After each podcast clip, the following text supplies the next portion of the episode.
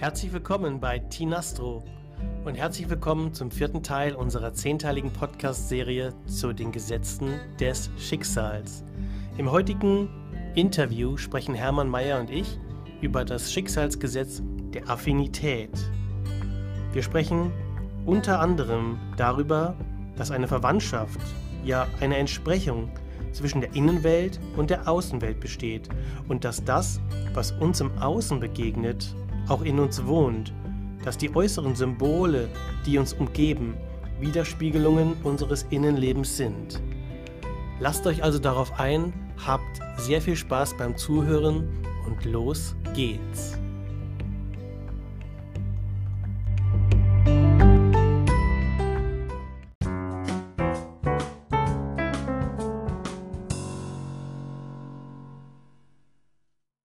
Ja, herzlich willkommen, liebe Zuhörer, bei Tinastro und herzlich willkommen zum vierten Teil unserer zehnteiligen Podcast-Serie zu den Gesetzen des Schicksals. Heute werden Hermann Mayer und ich uns über das Schicksalsgesetz Nummer vier, das Gesetz der Affinität, unterhalten. Und hierfür begrüße ich wieder einmal recht herzlich Hermann Mayer, den Star-Astrologen und Schicksalsforscher aus München, und sage: Hallo Hermann, schön dich heute hier begrüßen zu können. Ja, hallo Tino. Also ich bin ja jetzt gespannt, was wir jetzt in Bezug auf Gesetz der Affinität da herauskriegen. Ja, ich glaube auch wieder einiges und ähm, das ganze Gesetz bietet ja auch wie alle anderen einen Haufen Gesprächsstoff und dann würde ich sagen, Hermann, starten wir einfach mal los. Genau. Jo, ähm, beginnen würde ich gerne weil es einfach auch super gut passt mit einer Geschichte aus deinem Buch. Und die Geschichte geht wie folgt. Ein großer König baute sich einmal einen Palast. Die Wände des Palastes waren mit Spiegeln bedeckt, tausenden von Spiegeln. Es war ein herrliches Erlebnis, diesen Palast zu betreten. Man konnte seine eigene Gestalt in tausendfacher Vervielfältigung ringsherum erkennen. Tausendmal du selbst, wohin du blickst. Zünde eine Kerze an, tausende von Flammen, eine kleine Flamme und tausende von Spiegeln werfen ihr Licht zurück. Der ganze Palast wurde davon erhellt, von einer einzigen Kerzenflamme. Eines Nachts kam durch Zufall ein Hund in den Palast. Er sah sich um. Er erschrak so sehr, dass er die Tür, durch die er, durch die er hereingekommen war, völlig vergaß. Er war von Tausenden von Hunden umzingelt. Der Tod war ihm sicher. Er fing zu bellen an. Tausende von Hunden bellten zurück. Er knurrte aggressiv. Tausende von Hunden knurrten zurück. Vor Panik rannte er gegen die Wände. Am Morgen fand man ihn tot auf. Und es war niemand da, nur der tote Hund. Zitat Ende. Mm, Du sprichst davon, dass es dem Menschen in seinem Leben oftmals so geht wie dem Hund in der Geschichte. Und daher meine erste Frage an dich, wie kann man diese Geschichte in Verbindung mit dem Gesetz der Affinität verstehen? Naja, zunächst müssen wir mal sehen, also Affinität bedeutet ja seelische Verwandtschaft und bedeutet auch Widerspiegelung. So wie wir das in der Geschichte eben auch gesehen haben, dass wir also wieder gespiegelt werden in der Außenwelt von dem, was in uns ist. Also wenn wir irgendwelche Konflikte in uns haben, werden die Konflikte außen wiedergespiegelt. Und ähm, insofern haben wir dann das Gefühl, das Schicksal äh, ist uns dann nicht gut gesinnt und wir kämpfen äh, gegen äh, das Außen an und in Wirklichkeit müssten wir also zuerst mal bei uns innen schauen, dass wir da wieder in Harmonie kommen, dass dieser Konflikt, der innen ist, dann gelöst wird, sodass wir dann außen auch eine bessere Widerspiegelung haben. Und äh, schon Goethe hat er zum Ausdruck gebracht, alles Sichtbare ist nur ein Gleichnis. Also mhm. geht es eigentlich darum, dieses Gleichnis in der Außenwelt, das Gleichnis Außenwelt für die Innenwelt, mal anzuschauen und dieses Gleichnis zu dechiffrieren. Das ist eine Symbolsprache, die da ausgedrückt wird in einer Symbolwelt. Und äh, da gilt es jetzt, diese Sprache zu verstehen, zu entziffern und zu schauen, was bedeutet das für mich? Was ist das für eine Widerspiegelung von mir? Äh, und äh, meistens sind wir ja da erbost und kämpfen dann gegen das Außen an. Und das ist oft ein aussichtsloses Unterfangen. Und da geht es uns dann unter Umständen so ähnlich äh, wie dem Hund äh, in diesem äh, Spiegelpalast, dass wir also da dagegen anrennen und äh, wir haben dann vielleicht jetzt nicht äh, das Los von diesem Hund, aber schließlich haben wir dann trotzdem äh, ja, so einen blöden Nachgeschmack in Bezug auf Schicksal. Das heißt also, dass man sagt, das kann doch im Grunde eigentlich hm, nicht eine Widerspiegelung von mir sein. Das gibt es doch im Grunde eigentlich gar nicht. Könnte man dann tatsächlich sagen, dass alles, was eigentlich, was ich, was ich mit meinem eigenen Auge in der Außenwelt beobachte, dass das alles ein Abdruck ist äh, meiner innerseelischen Konstitution? Naja, jeder Mensch nimmt ja im Grunde äh, die Umwelt also anders wahr. Der nimmt sie eben mit den Augen seiner eigenen psychischen Struktur, seiner eigenen Identität wahr und interpretiert dann auch, das ist eben oft dann äh, das Tragische, dass man das dann oft also so interpretiert, eine subjektive Interpretation. Äh, und ähm, das heißt also, wenn man dann das negativ interpretiert, dann kommt man immer noch mehr in den Strudel rein. Und jetzt ist eben die Frage, da geht es nicht um positive oder negative Interpretation, sondern es geht einfach darum zu sehen, wie ist die Realität. Hm. Und da ist ein Riesenunterschied zwischen dem, was wir subjektiv als real sehen und dem, was tatsächlich objektiv gesehen real ist. Und äh, ich unterscheide da auch immer zwischen also Selbstbild, Idealbild, Realbild und Fremdbild. Mhm. Und äh, sehr viele haben äh, so ein Idealbild von sich selber und glauben, sie wären schon soweit. Sie haben dieses Idealbild schon erreicht. Und äh, da zeigt eben dann das Schicksal unmissverständlich auf durch diese Widerspiegelung in der Außenwelt, dass man vielleicht doch noch nicht so perfekt ist, dass man doch noch nicht äh, ja, hm, göttlichen, äh, in göttliche Gefilde schon äh, sich entwickelt hat. okay. Ein Satz in deinem Buch hat mich auch sehr, sehr beeindruckt und auch sehr begeistert. Du sagst, dass nur das, was jemand zu leben imstande ist, ist seine Wahrheit, ist seine wahre Entwicklungsstufe. Das ist für mich einerseits ein sehr prägnanter Satz und für mich irgendwo auch ein bisschen ein Appell an die eigene Selbstfindung. Und mich würde einfach mal interessieren, wie kann man in diesem Zusammenhang ähm, die mit dem Gesetz der Affinität verbundenen innerseelischen Spannungen, beispielsweise zwischen Pflicht und Wohlleben oder zwischen Freiheit und Sicherheit verstehen? Wie hängt das zusammen? Ja, also zunächst muss man mal sagen, äh, wenn das die Widerspiegelung ist, dann ist man eben oft enttäuscht, dass man meint, also dann zum Schluss bin ich also dann doch noch nicht so weit in der Entwicklung fortgeschritten. Aber hier müsste man natürlich auch unterscheiden, es ist ja nicht jetzt die Gesamtpersönlichkeit gemeint, sondern jeder von uns besteht ja aus verschiedenen Persönlichkeitsanteilen. Und meistens wird dann nur ein bestimmter Anteil in der Außenwelt äh, wiedergespiegelt. Mhm. Also zum Beispiel, ja, nehmen wir mal den Albert Einstein hier, der ist berühmt dafür, dass er also so richtiges Chaos in der Wohnung hatte. Und äh, auf der anderen Seite war er aber eben ein herausragendes Genie. Mhm. Jetzt, wenn jemand jetzt da einfach das abliest und sagt, Mensch, jetzt betrete ich die Wohnung da von dem Albert Einstein und äh, da ist überhaupt alles unaufgeräumt und einfach nur das Chaos, wo man sagt, ja, was, das kann doch im Grunde also kein weit entwickelter Mensch sein. Äh, aber das Gesetz äh, der Affinität sagt, der ist jetzt nur auf dem Gebiet von der materiellen Ordnung. Da ist er noch nicht so richtig entwickelt. Mhm. Diese Widerspiegelung hat er dann in der Außenwelt. Aber er ist nicht generell, weil viele schließen dann von einer Sache auf die anderen.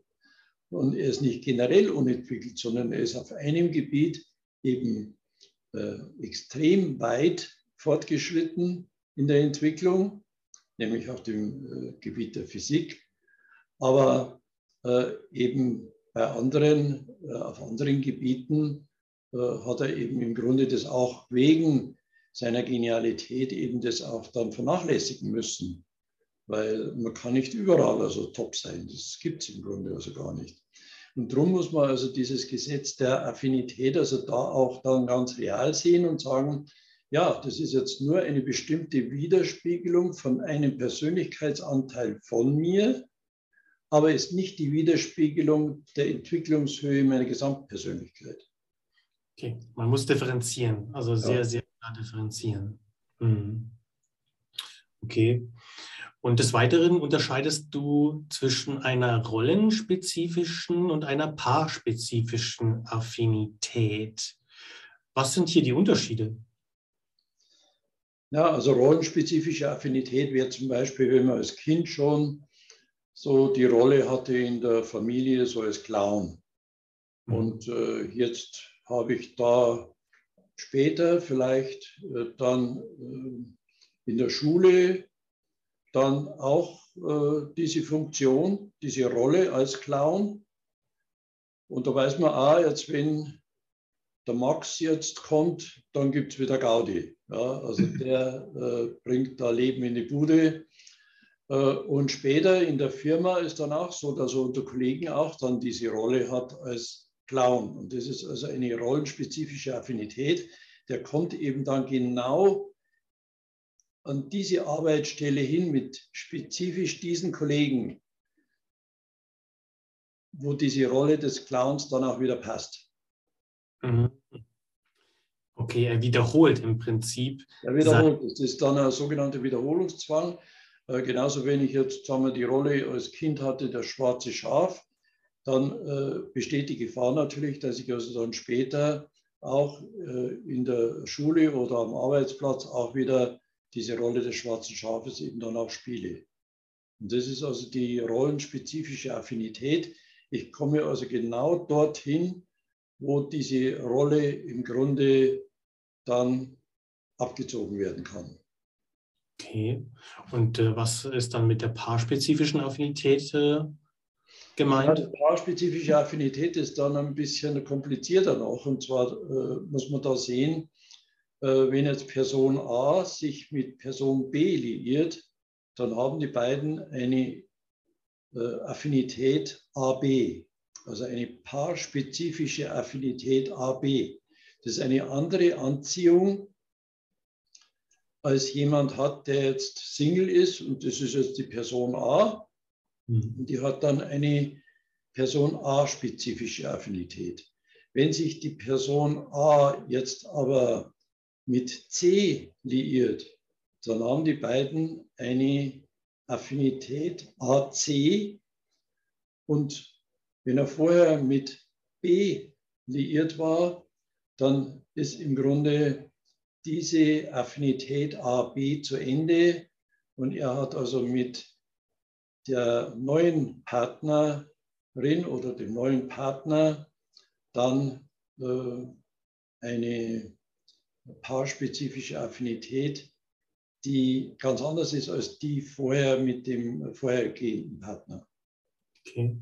In deinem Buch hast du auch das Beispiel gebracht mit der Wohnung, soweit ich mich ähm, entsinne. Ein Paar hat gemeinsam ein Haus dass sie sich gemeinsam eingerichtet haben. Nun trennt sich zum Beispiel die Frau von dem Mann und der Mann ist äh, beispielsweise jetzt auf der Suche nach einer neuen Partnerin und findet aber meines Erachtens äh, kein, partout keine ähm, aufgrund dieser paarspezifischen Affinität, weil eben diese Wohnung explizit, meine ich mich zu erinnern, zu diesem ursprünglichen Paar passt. Kannst du vielleicht dieses Beispiel nochmal aufgreifen und dann noch ein bisschen es vielleicht verfeinern? Ja, gerne. Also äh, das ist ein ganz spezifischer Fall, wo mir das dann aufgefallen ist und wo ich dann auch äh, dann geforscht habe und gesehen habe, oh ja, das ist also bei anderen Paaren ja häufig auch so.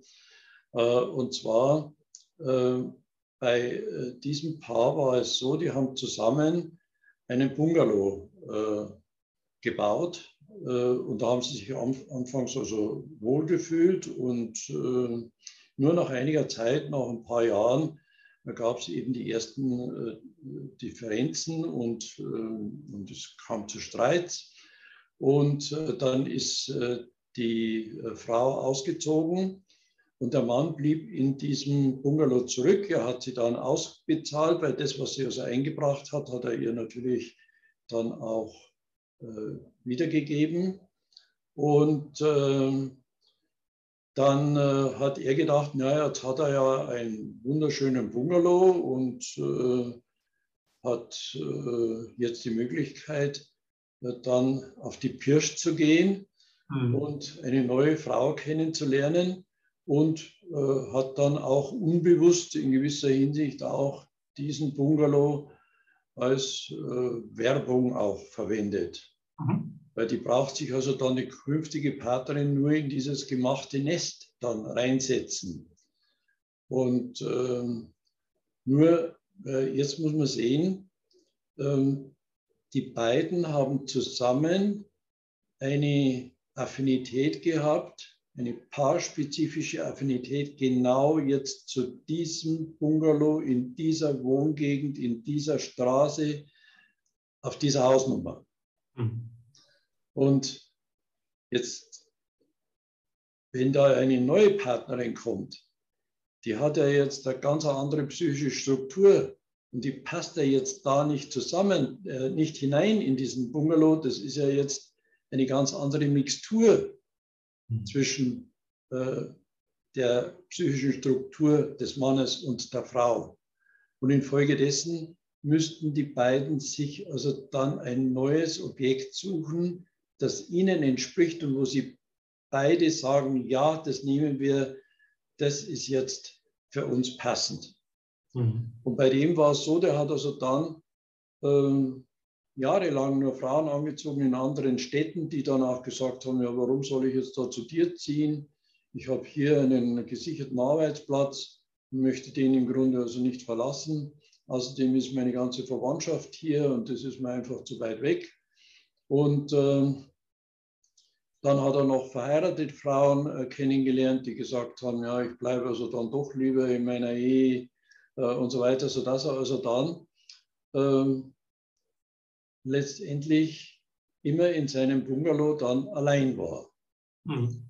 Und erst als er dann äh, das erkannt hat, was da eigentlich läuft, äh, da hat er dann diesen Bungalow vermietet hat eine neue Frau kennengelernt und hat mit dieser neuen Frau dann eine Wohnung bezogen, die eben gemäß ihrer beiden psychischen Strukturen war. Und auf neutralem Boden. Und auf neutralem Boden, weil das kommt ja jetzt noch dazu, weil wenn jetzt da tatsächlich eine Frau jetzt hier in seinem Bungalow eingezogen wäre, dann wäre es ja so gewesen, da ist ja an den Wänden und in dem Geschirr und äh, an den Möbeln und überall ist ja praktisch noch äh, die seelische Energie, äh, die Ausstrahlung, äh, also das ist immer noch die, die Strahlung quasi, die psychische Strahlung von den beiden. Da ist die Frau, die wohnt eigentlich da noch drin und die neue Frau spürt, da ist irgendwie gar nicht mein Platz da. Ja. Und für alle männlichen Zuhörer, die Frauen haben dafür ein sehr, sehr gutes Gespür. Ja? Das kann man sagen, ja. genau. Also äh, nehmt das mal mit, wenn ihr euch vielleicht in einer ähnlichen Situation befindet. Aber finde ich total spannend ähm, und ist für mich auch wirklich stimmig, Hermann. Danke, Herr. Ja, vor allen Dingen muss man da eben auch sehen, äh, erst als äh, der Betreffende den Mut hatte, zu sagen, gut, jetzt äh, vermiete ich mein Haus. Ja? Mhm. Erst äh, da hat es dann praktisch mit der Anziehung äh, wieder geklappt. Ja, also man muss schon den Schritt dann auch machen.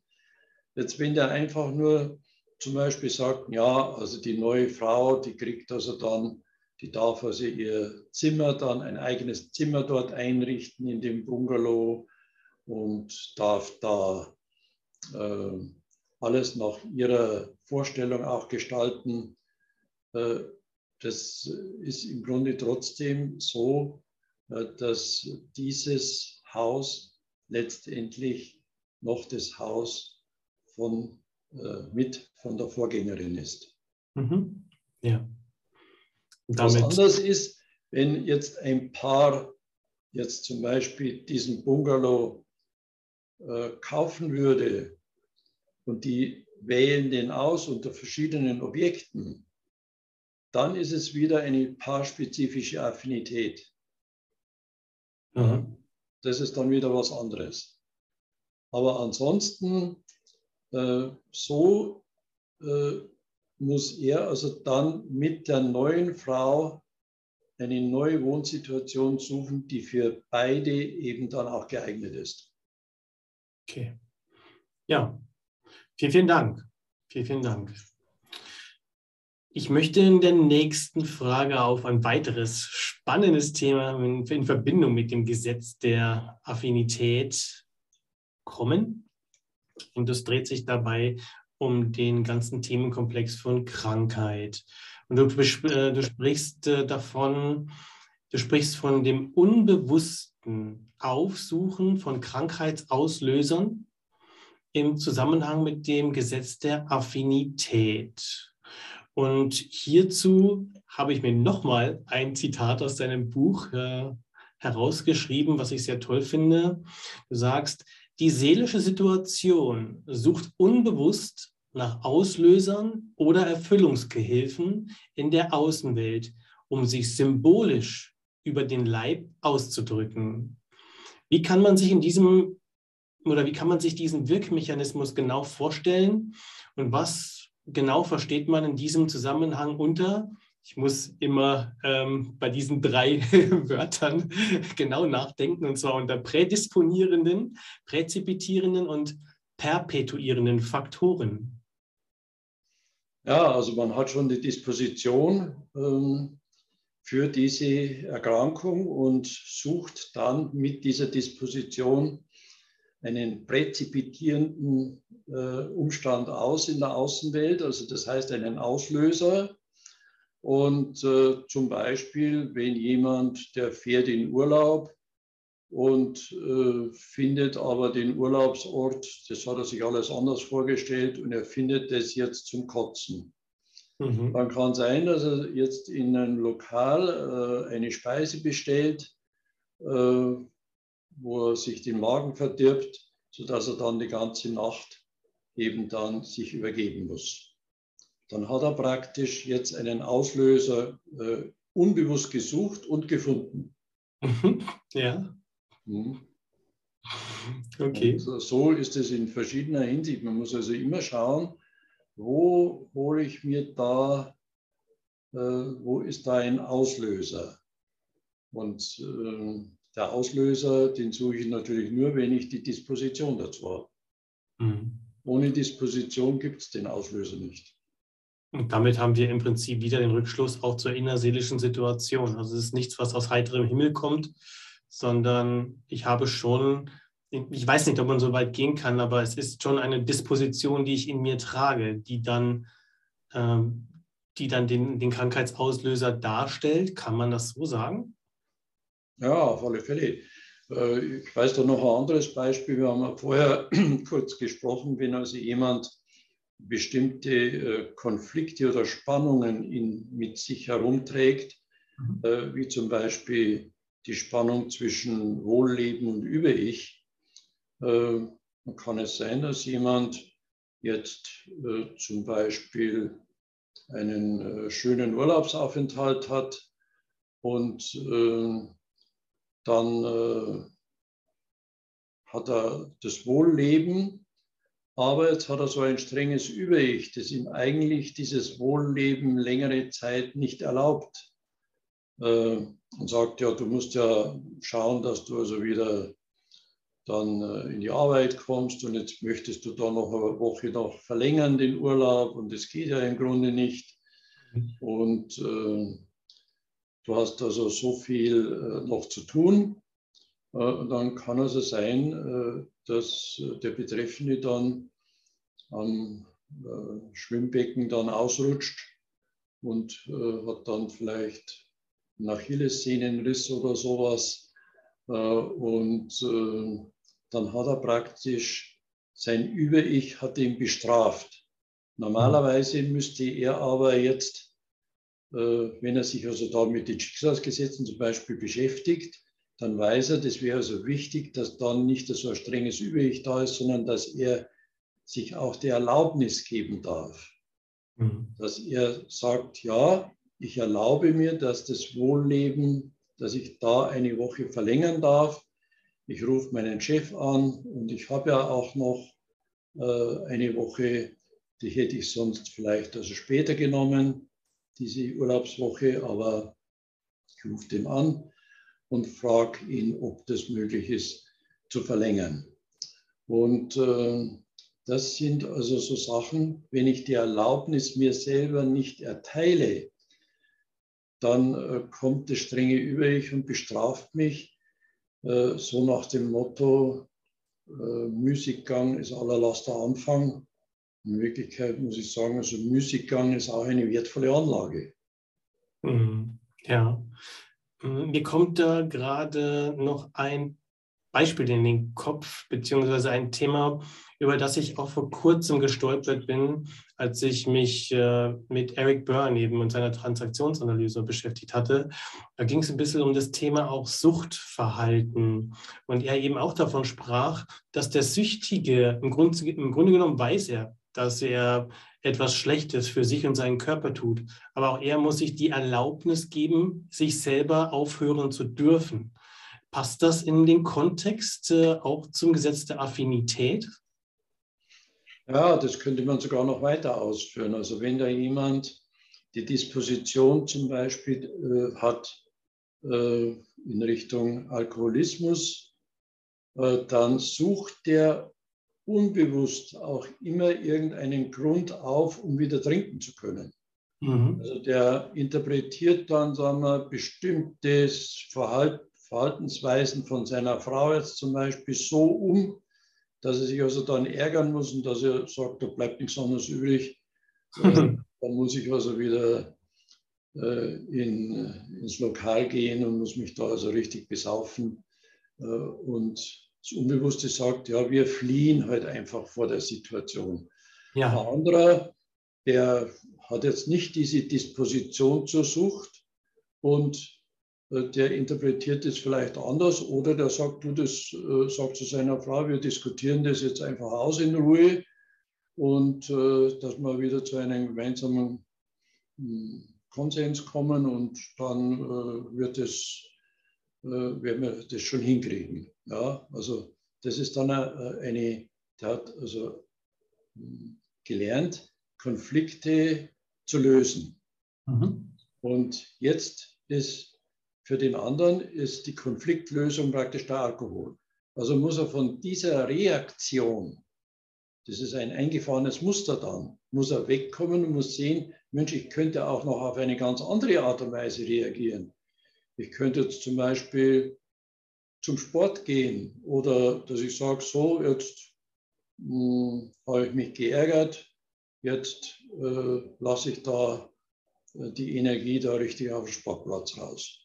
Mhm. Ja. Und äh, dann äh, kann er reagieren, indem er sagt, ich gehe einfach jetzt eine Runde spazieren im Wald, dann kann ich mich wieder abregen, Ab, äh, also reagieren und habe da dann äh, wieder mehr Harmonie. Äh, und da gibt es also viele Möglichkeiten. Wieder andere, der hat also eine andere Suchtkomponente, der fühlt sich so frustriert und äh, greift dann zur Pralinenschachtel. Mhm. Ja, also äh, da gibt es also viele, viele Reaktionsweisen auf ein und dasselbe Ereignis. Ja.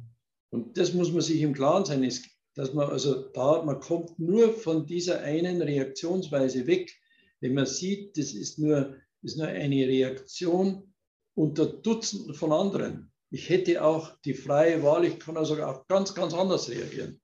Mhm. Und dann ist es eben auch wichtig, auch wenn es sicherlich sehr, sehr schwer ist, äh, gerade für Leute eben, die Suchttendenzen haben. Natürlich ist es schwierig, aber es ist trotzdem gut zu wissen, wenn man äh, sich bewusst macht, dass es eben andere Ein äh, Einlösungsformen gibt und dass man im Werkzeugkoffer noch mehr ähm, Möglichkeiten hat als eben beispielsweise jetzt im Fall des Alkoholismus ähm, die Flasche zum Beispiel. Ja? auch wenn es ein sehr sensibles Thema ist ähm, und sicherlich nicht so einfach, wie wir es ähm, vielleicht jetzt hier gerade besprechen. Da sind ja noch ja, viele ist ganz klar, freilich. Also, äh, vor allen Dingen, also mir geht es halt einfach darum äh, zu sehen, äh, dass man sucht unbewusst immer einen Auslöser. Mhm. Also diese unbewusste Suche nach den Auslösern. Und da findet man immer was. Also wenn man, wenn man sucht, dann findet man Auslöser. Warum ich dann so reagieren muss. Das ist ja auch so beim Choleriker und so weiter. Der sucht auch noch einen Auslöser, damit er dann explodieren kann. Mhm. Ja. Und äh, dieser Mechanismus, der läuft eben äh, nicht nur in solchen Fällen ab, sondern auch generell, dass wir also unbewusst sehr häufig einfach solche Auslöser äh, aufsuchen, und, äh, und eben diesen Mechanismus äh, leider nicht durchschauen oder erst dann später, wenn wir schon dutzendmal da äh, Schwierigkeiten gehabt haben, dann vielleicht äh, eben zu der Erkenntnis dann kommen. Ja, ein sehr, sehr schönes Stichwort. Ich hätte den Übergang äh, zum, zum nächsten Thema gar nicht besser finden können. ähm, und zwar die Erkenntnis. Ähm, ich möchte dich fragen, ähm, jetzt hat jemand total Lust, sich mit dem Gesetz der Affinität, beispielsweise auch aus solchen Gründen, wie wir sie gerade besprochen haben, zu beschäftigen. Hm, kannst du vielleicht noch mal etwas zum Nutzen sagen, wenn er es auf die richtige Art und Weise anzuwenden versteht? Ja, also wichtig ist halt, dass man äh, diese Botschaft, die eigentlich da zum Ausdruck kommt, äh, dass man die versteht. Und da muss man auch ein bisschen, also dann auch symbolisch denken und sagen, Mensch, was bedeutet das für mich, dieses Ereignis oder diese Situation? Mhm. Und äh, das geht auch ein bisschen in Richtung auch von Traumdeutung. Ja. Das, nur, das Leben ist auch im Grunde ein Realtraum. Ja. Und jetzt ist die Frage eben, ob ich das, diese Sprache des Traums, ob ich das verstehe. Und äh, da äh, wäre im Grunde eben ganz äh, günstig, wenn man sich da etwas äh, mit den Psychoanalytikern Freud, Adler, Jung, Börn und so weiter eben da mal beschäftigt äh, die sich ja sehr viel mit dieser Symbolsprache und auch mit der Traumdeutung auseinandergesetzt haben. Mhm. Ja, sehr guter Punkt. Was ist für dich das Entwicklungsziel? Das Entwicklungsziel ist immer, äh, man möchte es nicht glauben, Selbsterkenntnis. Mhm. Im wahrsten Sinne des Wortes. Ja. Und diese Wahrheit werden wir sicherlich hauptsächlich in uns selber finden. Ja, ja vielen, vielen Dank. Wir sind auch schon wieder am Ende angelangt. Ähm, es bleibt dabei, auch dieses Schicksalsgesetz äh, ist total spannend. und bietet auch so viele Möglichkeiten, um sich selber zu erkennen und auch zu verbessern, könnte man ja so sagen, und auch zu verstehen, ähm, warum geschehen die Dinge im Außen so, wie sie geschehen. Und du sprachst von, du sprachst von Symbolik. Ja, in diesem Sinne erstmal an der Stelle vielen Dank äh, an dich für deine Zeit. Ich äh, würde unseren Zuhörern auf jeden Fall gerne noch den Ausblick auf das nächste Schicksalsgesetz, und zwar Nummer 5, das Schicksalsgesetz von der Wiederkehr des Verdrängten geben. Auch ähm, ein ja, sehr, sehr, sehr interessantes Schicksalsgesetz mit vielen Inhalten. Ansonsten möchte ich an der Stelle auch unsere Zuhörer nochmal ähm, darum bitten, ähm, abonniert unseren Kanal. Ich denke, das ist äh, äh, mal ganz wichtig an der Stelle zu sagen. Drückt auf jeden Fall die Glocke und was uns ganz wichtig ist, ähm, gebt uns eure Kommentare. Das ist ein ganz wichtiger Punkt, denn umso mehr Wissen, was euch bewegt, umso besser können wir natürlich auch unsere Inhalte ähm, an eure Fragen entsprechend ausrichten und auch ein Stück weit fokussieren. Ja, und zu guter Letzt vielen, vielen Dank, Hermann. Und ich sage bis zum nächsten Mal. Gerne, bis zum nächsten Mal. Ja, okay. Servus.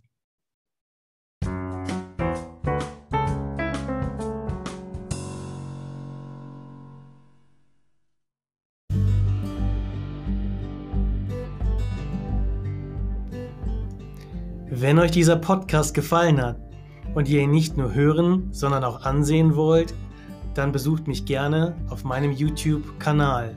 Dort ist das gesamte Interview mit Hermann nochmal als Video zu sehen. Ihr könnt gerne kommentieren, lasst ein Like da, drückt die Glocke, abonniert den Kanal, denn wie immer, ihr wisst, es dient der Sache.